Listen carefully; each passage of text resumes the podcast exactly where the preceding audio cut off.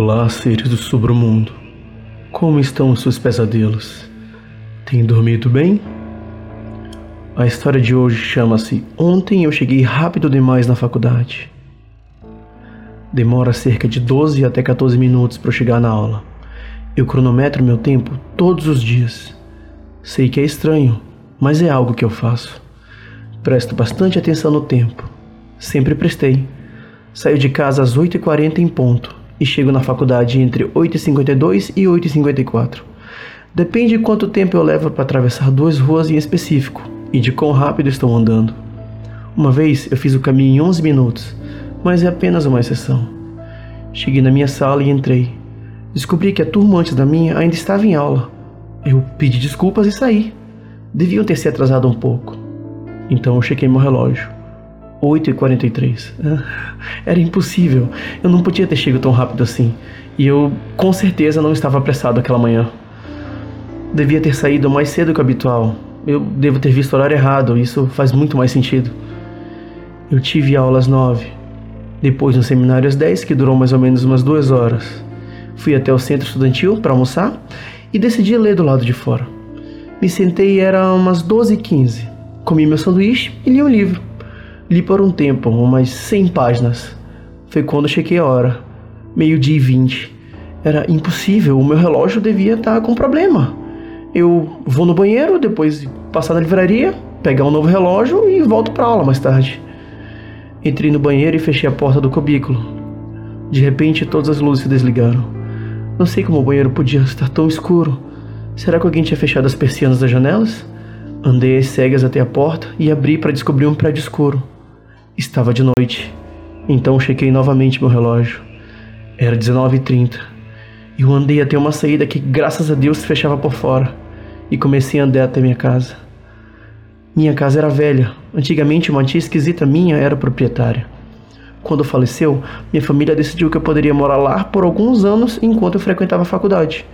Conseguiria cuidar sozinho da casa e guardar o dinheiro que não gastaria no alojamento. Não fiquei muito feliz. A casa era grande demais para mim e meio assustadora. Preferi viver em um dormitório com os meus amigos, mas minha família fez com que me sentisse culpado.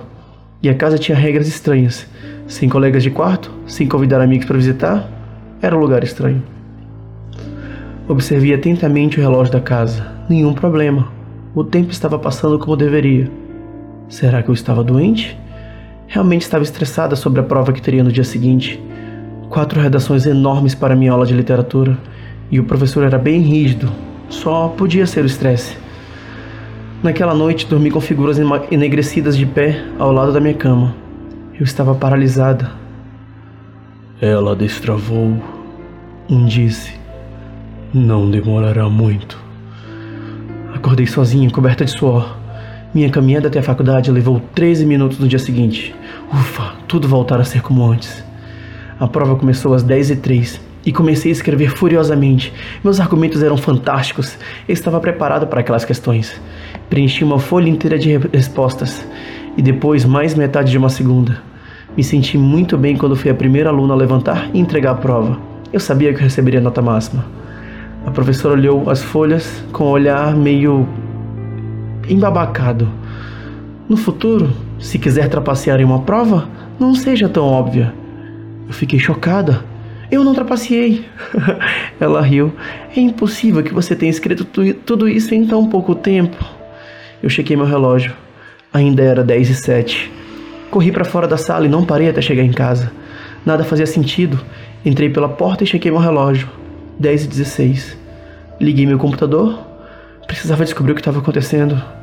Eu tinha 945 e-mails não lidos. Sou daquelas pessoas que sempre deixa a caixa de entrada vazia. Nunca vou dormir sem checar meus e-mails.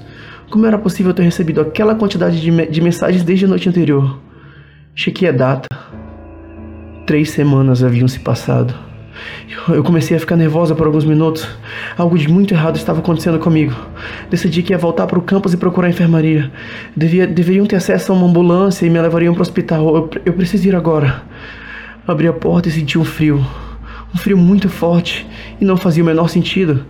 Era um dia quente de verão. Eu tinha estado lá fora fazia pouco tempo. Subi as escadas para pegar uma jaqueta e olhei a previsão do tempo, para entender por que tinha ficado tão frio do nada. Eu não estou entendendo o que está acontecendo. Era para ser outubro de 2014. As notícias não fazem sentido algum. Alguém estava fazendo alguma pegadinha comigo? Meu computador estava dizendo janeiro de 2019. Acho que preciso ir para o hospital. Tem algo de muito errado comigo. Gostaram da história, seres do Sobremundo? Não esqueçam de dar like e curtir. Não esqueçam também de se inscrever no canal se vocês gostaram da história. E nos vemos de novo nos seus pesadelos.